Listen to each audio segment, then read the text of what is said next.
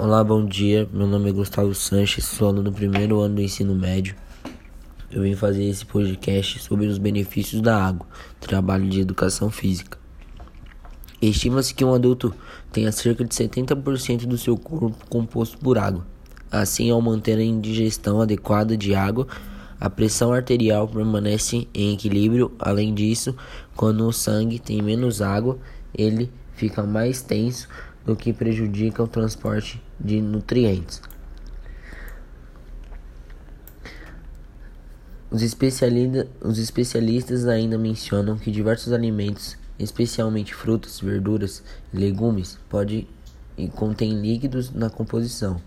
Os mais ricos em água são melancias, laranjas, abacaxi, melão, pêssego, pepino, alface, couve-flor, espinafre, brócolis, pimentão verde, tomate, dentre outros também.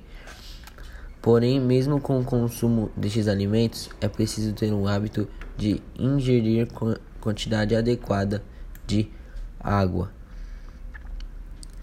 E aqui vai alguns malefícios de você não tomar água: ressecamento na pele e dos cabelos, impotenciação, boca seca, dor de cabeça, cãibra, redução de volume urinário, fadiga e sede.